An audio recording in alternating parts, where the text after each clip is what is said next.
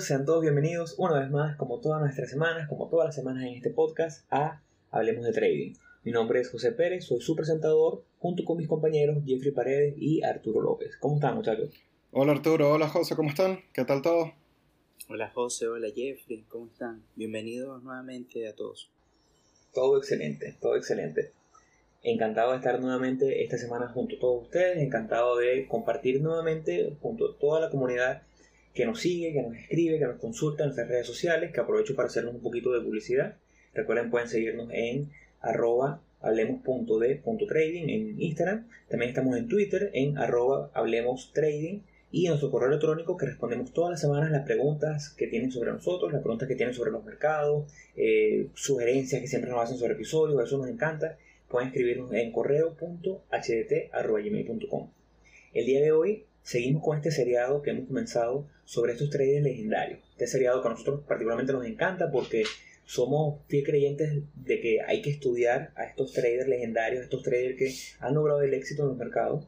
Hay que estudiarlos, hay, ver, hay que ver qué hicieron diferente, cuál fue ese factor diferenciador que los llevó al éxito y en base a eso tratar de implementar estas nuevas cosas en nuestro trading, en nuestro trading personal, en nuestro trading plan, en nuestra analítica. Es por eso que el día de hoy traemos un episodio muy especial como, como siempre. Hemos escogido a el trader Bruce Kofner, Bruce es el fundador del hedge fund Caxton Associated. Eh, Bruce es, es como una caja de Pandora, ¿no? Tiene mucho, mucho buen material de que hablar. Es un macro trader, es estos traders que su fondo eh, opera divisas, opera acciones, opera más que todo futuros, commodities y tiene una historia de vida bastante, bastante peculiar. Pero bueno, aquí quiero que Jeffrey entre un poquito con eso y nos eche un cuento un poquito de, de quién es Bruce Kofler. Bueno, José Ramón, vamos a empezar hablando de que, tal y como lo dijiste, Bruce termina siendo una caja de Pandoras porque hay distintos caminos que va tomando a lo largo de su formación como trader que, que lo van redireccionando y el, hacia el, mundo de los mercados en donde fue tan exitoso. Y, la verdad que me terminé consiguiendo varios puntos bastante interesantes que no me esperaba y se los vamos a ir narrando a lo largo del, del podcast. Entonces buscamos la manera de estructurarlo en donde eh, para arrancar, les voy a hablar de un poco general, eh, de una manera un poco general, lo que fue logrando con el pasar del tiempo y luego, a medida que avanza el podcast, vamos a ir profundizando en los puntos que consideramos que son más relevantes. Entonces, vamos a partir con que Bruce nació en 1945 en Nueva York, a diferencia de otros los traders que hemos hablado que también eh, han estado en la palestra desde la misma época él quizás sí tuvo un poco más de, desde mi perspectiva, por lo que puedo ver, porque tampoco fue que, que conseguí información certera al respecto, según mi perspectiva, sí pudo tener un poco más de, de, quizás de alcance o comodidad desde un punto de vista económico. Él arrancó estudiando en Harvard ciencias políticas, eh, después de graduarse incursionó en, en su área, incursionó en la política, participó en distintas campañas y poco a poco fue eh, yéndose hacia, hacia, algo un poco más solitario, quizás emprender por su lado como político o tomar la batuta de, su, de, de, su, de sus gestiones. Y por, quizás por falta de capital, se decidió que, que, por ahí no iba el camino y que tenía que empezar a reforzar por otros lados. Entonces aquí es donde decide adentrarse en la parte de economía, porque considero que un político con una visión macroeconómica podría tener una, quizás una base o, una, o un, sí, unos cimientos suficientemente sólidos como para trabajar más de lleno en la política. Eh, bueno, y aquí es donde empieza a, digamos, a formarse lo que es la leyenda de Bruce Kofner, porque para cuando leemos el libro, cuando fue eh, publicado el libro de Market Wizards en 1987, se hizo el cálculo de que él tenía cerca de 10 años consecutivos con rendimientos por encima del 87%, que es una cifra increíble. Y, ya cuando empiezas a manejar volúmenes tan grandes como los que él maneja, termina siendo algo que, impacta mucho. Para dar un ejemplo, eh, para el, 87, si hubieras invertido 10, eh, años antes, unos, mil, unos 2 mil dólares, para el cabo de los 10 años de esa misma inversión, hubieras tenido un rendimiento de un millón de dólares. ese era el equivalente a la, a la grandeza que fue alcanzando o a la magnitud de lo, de lo que logró alcanzar Bruce Kofner. Dentro de lo que fuimos investigando, también hubo cosas que me llamó mucho la atención, que él se inclinó mucho al área de, hacer la filantropía, eh, invirtió en la parte política, se fue, incluso él llegó a, o llegó a tener un puesto, no recuerdo si aún sigue al día de hoy, pero llegó a tener un puesto en lo que era la Escuela de Artes Juilliard. O sea, de verdad que es bastante polifacético. Sí, él, la verdad que es el, eso que tú comentas sobre el, el, el tema, o sea, de, de cuando él, él, trata de iniciarse en los mercados, de él, él, claro, él comenta hacia sí mismo, por decirlo de alguna forma, dice, tener esa visión eh, política y económica, eso te da como una visión muy macro y te podría dar como una buena visión de, de los mercados y eso es lo que, lo que él pensaba en, en ese momento. Eh, con esto mismo que tú comentas, él eh, siempre le llamó mucho la atención eh, la, la, parte política, inclusive cuando estaba en el colegio, fue presidente del cuerpo estudiantil, dirigió varias protestas, las organizó inclusive. Eh, e inclusive entre, entre las cosas que se comentan sobre él, él dice que fue muy, muy inspirado por, por John Kennedy. Inclusive estudia, hace un posgrado dentro de la Kennedy School of Government donde él hace como que su, su posgrado en, en, política. Claro, y ahí, y ahí empieza, ahí es donde vemos que eh, va tomando distintos matices o distintos frentes que lo llevan a ser el, el, empresario que soy, o sea, un inversionista, estos son los tiburones blancos. Um, algo que me llamó mucho la atención, aparte de lo de Juilliard, de verdad que no me esperaba eso, es lo, lo que él proyecta como persona. Es muy, muy tranquilo, habla muy... Eh, no consigo la palabra para, para, definirlo, pero de verdad que transmite esa, esa calma y, y de repente puede hacer un poco contraste con el nivel de empresario que es, que uno se puede llegar a imaginar. Bueno, pero con esa cantidad de dinero que tiene Bruce Corner, yo creo que tiene razones de sobra para estar tranquilo. Hablamos que Bruce tiene una fortuna personal estimada por Forbes de 5.3 billones de dólares. Estamos hablando de, un, trader de verdad legendario. Pero hay algo que nosotros nos llamó la atención, lo conversamos un poquito antes de arrancar el episodio, y es que eh, hay muchos artículos en, la web que se titulan más o menos así: Bruce Corner, de taxista a billonario. ¿Qué, qué, qué, qué parte de, esa, de eso, de lo polifacético que fue Bruce, es verdad que fue taxista, Jeffrey? Bueno, tanto Arturo como yo vimos, alcanzamos a ver por ahí que dentro del, eh, cuando estaba como profesor, también fue profesor, eh, o estaba empezando a, meterse en los mercados en todo ese interín, llegó a manejar un taxi. La verdad no sé hasta con qué certeza, sí, sí creo que Arturo sí se metió un poco más con esa parte que le llamó la atención. Bueno, es que eso de, de lo que tú, de lo que comenta el, y es lo que veníamos hablando antes de, de empezar el, el episodio, eh, o sea, hasta qué punto es la noticia o es querer llamarlo o exagerarlo al tema de que pasó de ser un taxista a ser un hedge fund, eh, de un millonario que, que, maneja esa cantidad de, de dinero.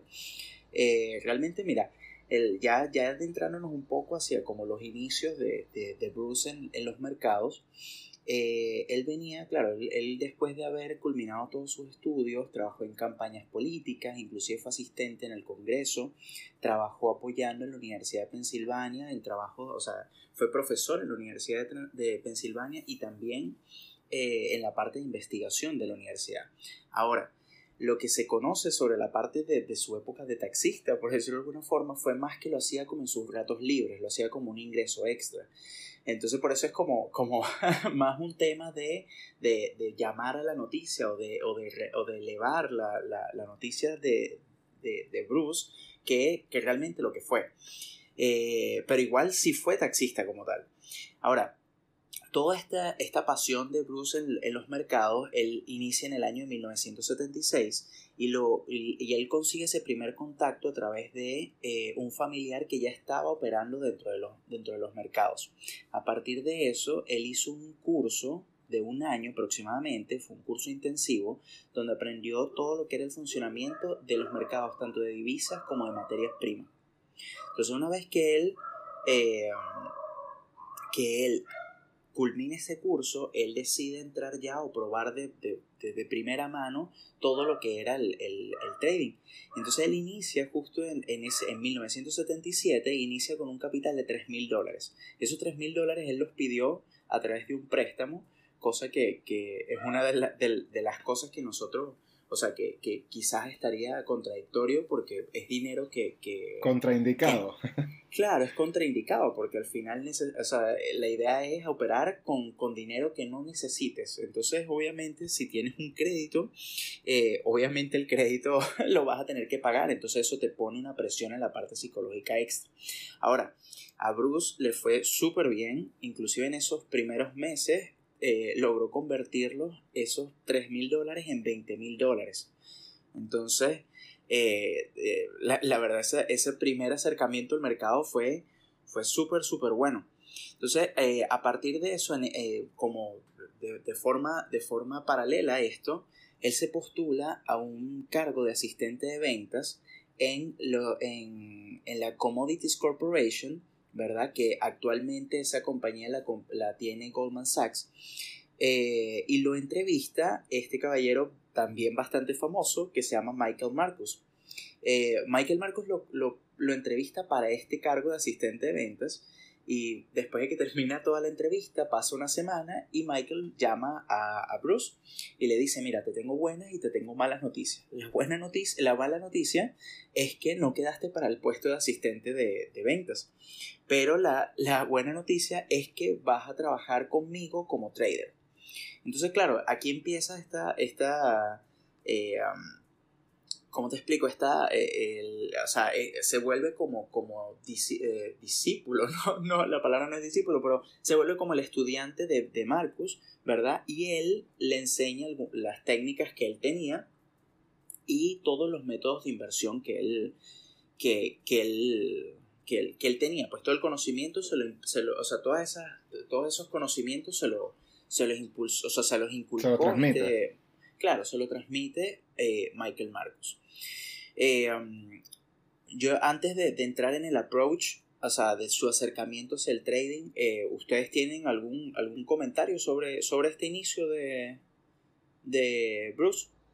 Bueno, a mí en lo particular, una de las cosas que más me, llama la atención es que fue parte de Commodities Corporation, como dijo, como bien dijo Arturo, y la Commodity Corporation o la la Corporación de los Commodities en aquel momento fue una de las grandes escuelas de lo que fue el análisis técnico, el trend following y el macro trading de, los años 70 y 80. Hay que destacar que de la Commodity Corporation vienen grandes nombres de los cuales hemos hablado muchas veces en este podcast, como Michael Marcus, que es uno de mis, de mis market wizards favoritos, viene Ed Secora, que es otro de mis favoritos all time favorites, que es uno de los traders que yo considero más emblemáticos de todos los tiempos. Eh, y Bruce Kofner tuvo oportunidad de desarrollarse dentro de ese marco de lo que fue la Commodity Corporation, que fue tan grande y tan, espectacular. Entonces, el hecho de saber que estuvo de la mano de Michael Marcus, que, que cuando, cuando hablemos más a profundidad de Michael Marcus verán los excelentes retornos que tuvo Michael Marcus y cómo ha tenido una vida tan, tan eh, bajo perfil, por así decirlo, igual que Bruce Kofner, porque como, como bien decía Jeffrey temprano, eh, Bruce es un tipo que tú ves las pocas entrevistas que existen, porque hay muy pocas, y es un tipo muy tranquilo, un tipo muy calmado, pero un tipo que ha logrado el éxito en el trading y es lo que queremos transmitirle y mostrarle más o menos cómo fue ese, ese approach de, de Bruce en los últimos 30, 40 años. Bueno, y justamente para ir entrando ahora en lo que viene a ser ese, o, o, desglosar, desmenuzar un poco más lo que es este trading approach, alcancé a ver varias cosas que me llamaron mucho la atención, que terminan siendo curiosas porque lo repetimos nosotros como, o tratamos de tenerlo como nuestro mantra, y también lo vemos muy repetido en distintos eh, traders, leyendas que, que le hemos venido comentando. Uno, que él recomendaba que cuando un trader estaba empezando, eh, la palabra era que debería undertrade, debería tradear por debajo, o sea, irse con cuidado. Eh, distinto a o que tengan como que las alertas bien, bien encendidas a cuando les dicen, no, mira, estás empezando, vete fuerte y, y, dale porque apaláncate o cualquier otra cosa que de verdad puede ser bastante perjudicial. Dos, él comentaba que él tendía a hacer trading arriesgando 1% de su capital y no recomendaba que las personas arriesgaran un más de 2%. Entonces, él eso lo aprendió en sus primeros trades que comprendió que el risk management es elemental para poder mantenerse vivo en los mercados. Comentando eso, él, él, él es o sea, él de verdad que hace mucho hincapié y en todas las entrevistas que, que le hizo, o sea, que, que, vi sobre él y en muchos de los artículos que vi sobre él, eh, él hace mucho énfasis en eso del, del manejo del riesgo. Inclusive, eh, a partir de eso que tú comentas, de que los, de que los traders novatos deberían eh, hacer, o sea, reducir mucho el riesgo porque están empezando, él dice, o sea, dice una frase que traduciéndolo al inglés es que eh, lo que tú piensas que debería ser tu posición, córtala a la mitad. Y eso me parece súper interesante porque es lo que tú comentas, o sea, va todo, va, completamente eh, eh, opuesto a lo que te recomiendan en un inicio. Entonces, claro, ahora, Bruce como tal es un trader macro, que se, o sea, que básicamente se especializa, claro, en, todo este tema de futuros, pero de materias primas y, de, y también en el mercado de divisas. Inclusive, su, todo su, acercamiento al, mercado y sus análisis, todo su, su, estrategia, ¿verdad? Combina los, tanto los aspectos fundamentales como el aspecto técnico, cosa que es algo que yo creo que casi los tres nos identificamos. Entonces, eh, la, visión, la visión de Bruce, ya viéndolo desde, desde ese punto, ¿verdad? Eh, él, él, es un, trader macro, él es un trader que eh, opera estos mercados y incluye tanto el, tanto el análisis fundamental como el, análisis técnico. Y como les venía comentando antes, un ejemplo de, de este manejo de riesgo o de esta conciencia, nivel de conciencia en lo que representa el riesgo en la operación, es eh, cómo manejó la situación en el mercado o en el Black Monday del 87. ya lo hemos comentado en otros episodios, pero sigue siendo curioso cómo hay distintas lecturas. Hablamos de Richard Dennis, no le fue muy bien. Hablamos de Paul Tudor Jones, le fue bastante bien. George Soros. Y aquí por otro lado está, estaba también em, que, eh, Bruce Kofner. Y en ese, en ese mismo episodio, él sencillamente, no, pero él retiró todas las operaciones entre el 19 y el 20 dijo, mira, aquí no, este mercado no está para mí, no entiendo qué está sucediendo, me voy. Y concuerda con una filosofía que tenía él como una de sus primeras reglas del trading, que era no debes estar metido en situaciones del mercado que no entiendes y que te puedan generar grandes pérdidas. Es un parafraseo, pero por, por ahí va el, el enfoque que busca, que busca darle Bruce. Una de las razones también por la cual, ya, ya han comentado los muchachos, eh, una de las razones por la cual eh, decidimos incluir a, Bruce Kofner en este seriado de tres legendarios no es solamente sus espectaculares retornos ni, ni, que sea un millonario, sino es ese enfoque tan, tan drástico y tan, tan dogmático que, que, asumió él en base al manejo de riesgo. Y es una de las cosas que a nosotros nos encanta. Eh, nosotros recomendamos siempre el libro Market Wizard porque primero es un clásico y segundo ahí vemos cómo estos traders han sido realmente, como, como dijo Jeffrey ahorita, cada, si hay, cada quien tiene sus destellos de diferencias, pero siempre muy enfocado a manejo de riesgo. Hay una de las cosas que a mí me, me marcó cuando leí hace 4 o 5 años el libro de Mark Wizard, y fue que en la entrevista de Bruce Kofner, él tiene una frase que a mí me parece que es una frase que deberíamos tener todos los tres tatuadas en el pecho, que es que él sabe dónde va a salir antes de entrar en una operación. Entonces, básicamente él dice que él siempre, siempre tiene un stop predeterminado antes de entrar en una posición. Eso, eso me parece espectacular y es lo que siempre recomendamos en este podcast, que la gente no se enfoque solo en la entrada y en la salida con target, sino en la entrada y la salida con stop, de manera de tenerlo bien aseguradito ahí. Ya Jeffrey comentó eh, y Arturo comentaron cómo él se enfocaba siempre a regar el 1%, y aquí hemos hablado mucho de lo que llamamos esa regla del 1%.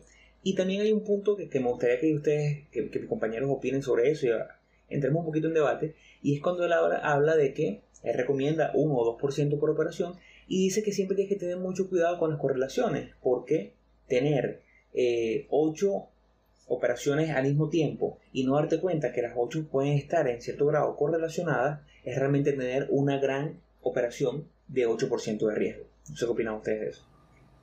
Ahora, ahora el, ese tema de, la, de las correlaciones, así como para explicar un poquito más, te podría dar el ejemplo de, eh, estaríamos hablando de empresas, vamos a hablar del sector petrolero, de tener eh, 8 o 10 posiciones en empresas que sean afectadas por el precio del petróleo. Esas serían empresas que están correlacionadas entre sí. Entonces a esto es a lo que se refiere el de, de que entonces el riesgo va a ser mucho mayor porque estás tomando prácticamente una posición muy grande en un mismo, en un mismo sector, por decirlo de alguna forma. ¿Ves? Entonces, a mí, y, y como para, para, ir cambiando un poco, a mí me, me, llamó mucho la atención todo este tema de eh, cuando él habla sobre que él eh, corta todas sus operaciones cuando, eh, cu cuando se siente como inseguro o desconoce las condiciones del mercado, desconoce por qué está sucediendo algo, me llama mucho la atención esas decisiones porque eso habla mucho sobre su, su la parte psicológica en el trading. Entonces, eh, claro, e, ese, ese ejemplo que, que, que en la misma entrevista le dicen sobre la caída en 1987 es espectacular. O sea, él no sabía cuáles eran las condiciones del mercado, o sea, no, no desconocía porque el mercado estaba funcionando de esa forma y él agarró y cortó todas las, cerró todas sus operaciones y dejó de operar temporalmente. O sea, imagínate la cantidad de pérdidas que se evitó por tomar esa decisión y eso es algo bastante complicado. O sea, imagínense la, la, lo, o sea, el control emocional que, que que, tiene y que tuvo en, ese momento para poder tomar esa decisión. Él inclusive, él dice que el verdadero enemigo no es el mercado de valores, que el mercado de valores es totalmente impersonal, ya sea que ganes o que pierdas. Entonces que lo que hay que hacer es manejar todas las inversiones de forma objetiva. Eh, el tomarse personal el mercado es algo que, nos afecta mucho a nosotros, el pensar que el mercado está en contra tuya, que está en contra de, o sea, que tú tomas una operación y el movimiento va automáticamente en contra tuya, dices, Dios, es que el mercado me quiere, me quiere quitar el, dinero y no. O sea, el mercado es eso, el mercado es impersonal, el mercado no toma, no se toma para nada la, eh, personal la, No tiene nada que ver contigo, punto, así, tal cual. Exactamente, exactamente. Bueno, ahí en orden con eso, hay, un, hay una mini frase que, del libro que a mí me encanta es que él dice que cuando un trader usa la frase, las frases yo espero o yo quiero, está cayendo en un comportamiento totalmente destructivo. Y es que eh, cuando tú empiezas en ese, bueno, yo espero que pase tal cosa o yo creo que va a pasar tal cosa, te, se te está desviando enteramente, según sus palabras y para, parafraseando obviamente, te estás desviando de lo que es realmente el proceso de diagnóstico de lo que está ocurriendo. Que tienes que tratar de hacerlo, bueno, un proceso de, de análisis del pasado buscando tener relativamente una idea de lo que puede pasar, pero nunca predecimos y nunca tenemos certeza 100% de lo que va a ocurrir. Entonces, eh, es esa parte psicológica también cómo va, va, metida en el trading y cómo Bruce lo, la, supo manejar. Bueno, y entonces antes de, de, de pasar al siguiente tema, eh, porque totalmente de acuerdo con, con, lo que hemos comentado, antes que nada quisiera que eh, darnos un poco de, de publicidad. Eh, nos pueden seguir en nuestra cuenta en Instagram como hablemos.de.trading. En Twitter nos pueden seguir como Hablemos Trading y para cualquier consulta, cualquier feedback o cualquier solicitud de, algún tema que quieran que comentemos o en dado caso eh, alguna solicitud de algún material a nuestro correo que sería correo.hdt.gmail.com. Ahora, eh, hablemos un poco entonces sobre su fondo de inversión, sobre qué, sobre qué, qué fue después de, de, Bruce Kofner. Bueno, yo creo que del fondo de inversión no hay demasiada tela que cortar, eh, principalmente porque estos fondos tienden a ser muy herméticos con sus retornos, tienden a ser muy herméticos con su performance general. Eh, si bien es cierto, eh, Caxton Associates, que es el, el, el hedge fund que fundó eh, si no me equivoco, por ahí en el año 83, Bruce Kofner, ha sido de mucho éxito. Tienen oficinas en, Nueva York, tienen oficinas en Singapur, en Londres. Eh, por cierto que actualmente su sede principal, aunque comenzó siendo Estados Unidos, ahora está ubicada en Londres.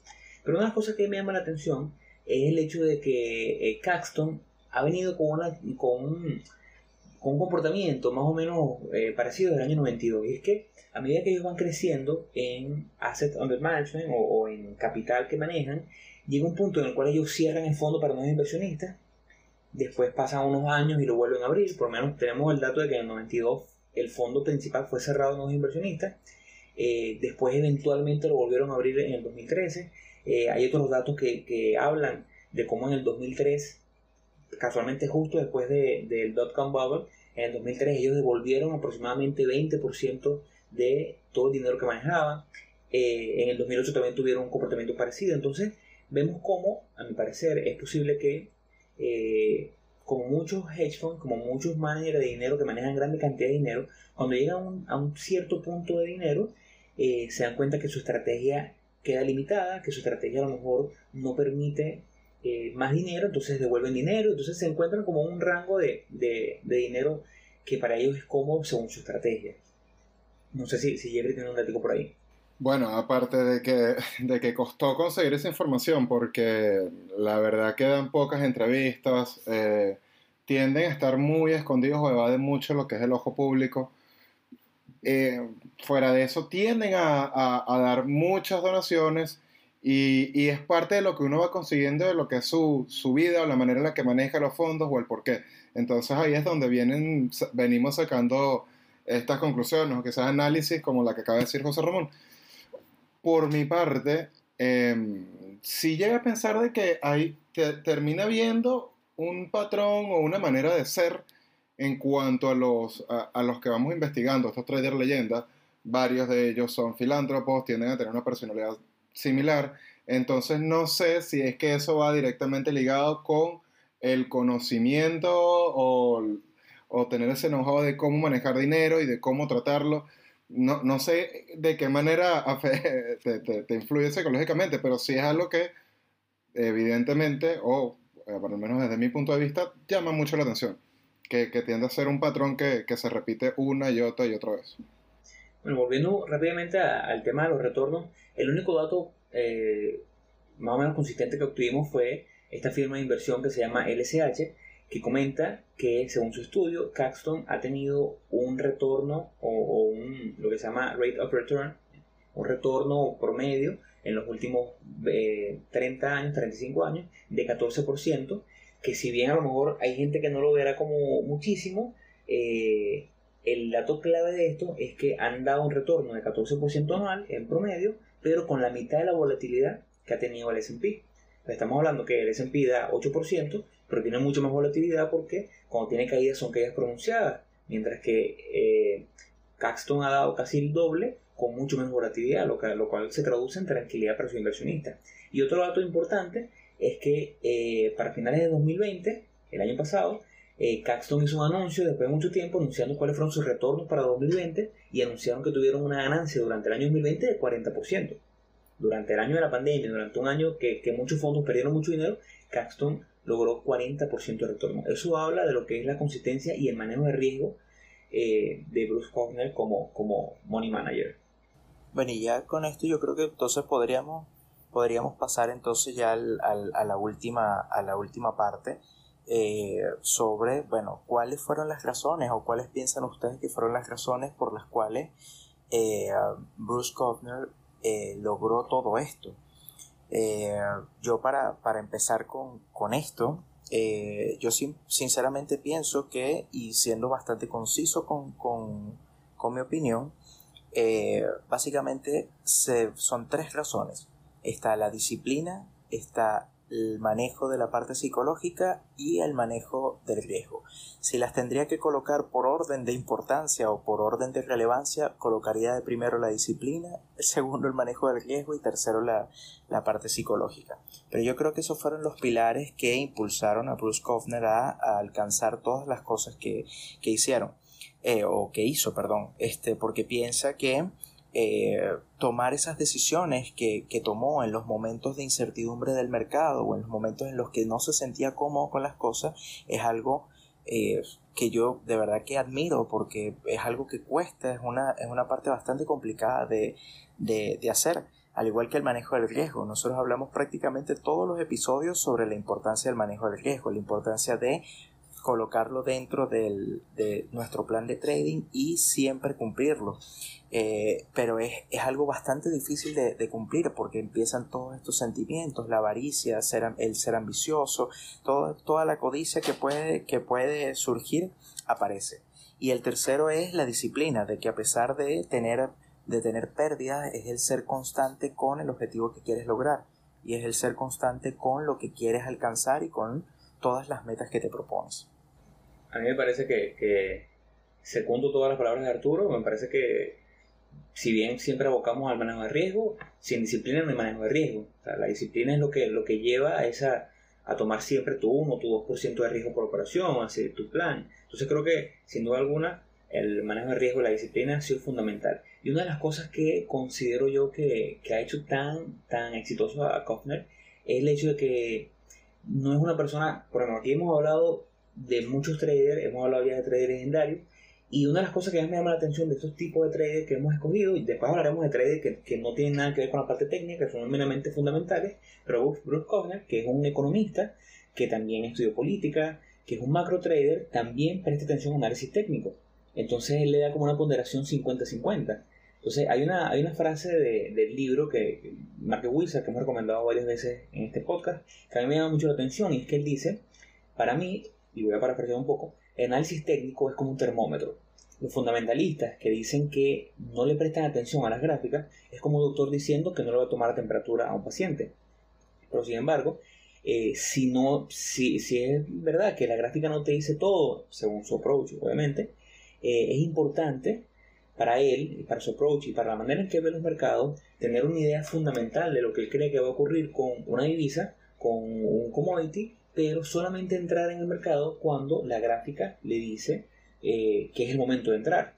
Él en el libro lo comparte y en unas pocas entrevistas que ha dado lo comparte y dice que independientemente de su visión alcista o bajista desde un punto de vista fundamental hacia un commodity, eh, si él considera que el petróleo está alcista, pero la, la, tendencia sigue bajista, él no va a entrar. Entonces eso te habla mucho de cómo eh, un tipo del, del nivel de Kofner no está cerrado solamente a su visión fundamental, sino que le presta atención a ambas cosas. Yo creo que eso es de, gran, de gran ayuda para el trader que está comenzando, a darse cuenta que los grandes también usan el análisis técnico, también usan el 50-50, un poquito de fundamental, un poquito de técnico, también usan solamente fundamental, pero no hay una receta mágica, sí lo que hay que hacer es un poquito mente abierta para tratar de entender todo. Yo creo que estas son de las cosas fundamentales que, le ha dado el éxito a, a bueno, yo por mi parte voy a ser bastante más resumido con, mi opinión. Yo lo, yo lo dejo con que manejo el riesgo es, es fundamental.